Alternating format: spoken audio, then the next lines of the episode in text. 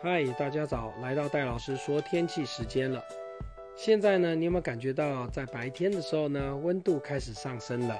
不过要特别注意哦，日夜温差非常的明显。你早出晚归骑车的朋友要注意哦。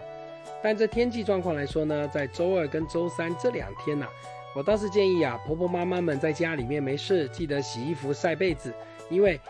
再过两个多礼拜，可就要农历过年了，当然要好好的将家里大扫除一番呐。这两天来说，真的蛮适合大扫除的。那我们的天气什么时候有变化呢？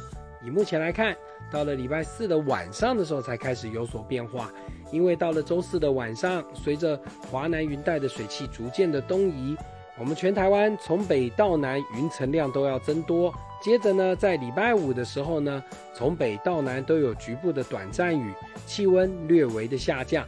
那接着到了这个周休假期的时候呢，随着这北方的东北季风开始增强，所以在这个周休假期，礼拜六北部湿凉，东部湿凉，中南部的话呢是云层量多。那到了星期天的时候呢，云层量减少了。不过早晚的温度会有点偏冷一点，因为东北季风的强度在星期天这一天最为增强。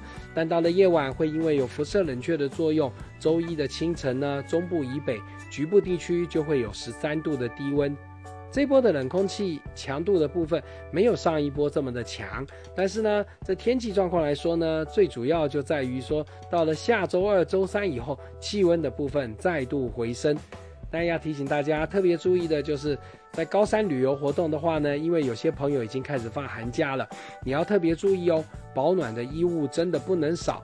另外呢，海边的阵风呢，要到了礼拜六的礼拜五的时候呢，风力的部分才会比较明显的增强。所以看起来这两天都是一个晴朗而稳定的好天气。所以啊，好好的把握在周二、周三到周四白天这两天半的时间。你好好的准备这个活动，户外活动也都是蛮不错的。大扫除更棒，洗车打蜡也都很好。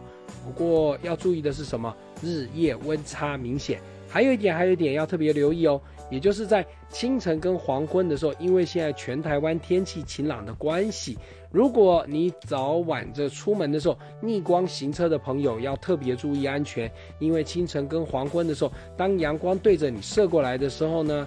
这个能见度会受到这阳光的光线的影响，在这不管你是骑车或者是开车的朋友，都要特别注意呢。所以在今天白天气温上升了，祝你在这一天当中有个好心情。